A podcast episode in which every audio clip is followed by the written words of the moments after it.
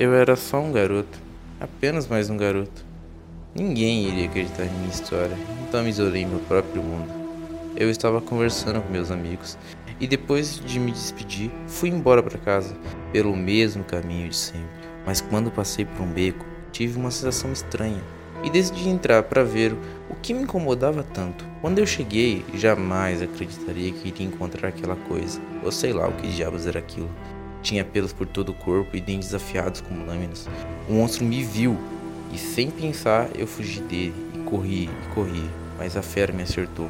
Quando eu estava no chão, ela me olhou de cima para baixo e eu estava paralisado de medo. E coincidentemente, alguém passou na rua, fazendo barulho, e eu aproveitei minha chance. Fugi sem olhar para trás. Quando cheguei em casa, minha mãe me perguntou por que, que eu estava todo suado.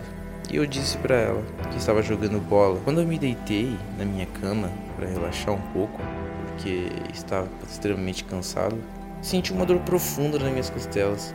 Ao olhar, percebo que as garras da fera me acertaram e a ferida estava para fora. Tento fazer um curativo improvisado usando um pedaço de pano velho.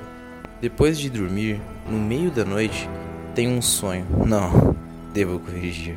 Tenho um pesadelo assustador. Eu agora sou a fera e estou me lambuzando de sangue. E o pior de tudo, eu estou gostando. Não consigo acreditar que tudo aquilo foi real. Quando acordo todo suado e assustado, tiro toda a minha roupa. Ligo o ar-condicionado, mas parece que meu corpo está queimando de dentro para fora. Sem saber o que fazer, ligo o computador e pesquiso o que poderia ser aquela coisa. Percebo que outras coisas estavam acontecendo comigo. Eu conseguia ouvir minha mãe roncar no quarto ao lado. Como isso era possível? Isso começou a me incomodar. E o que o vizinho do apartamento de cima estava assistindo ao pior programa da madrugada que existia. E ao escutar sua respiração, percebo que ele estava dormindo, na verdade. Aquilo estava sendo muito desgastante.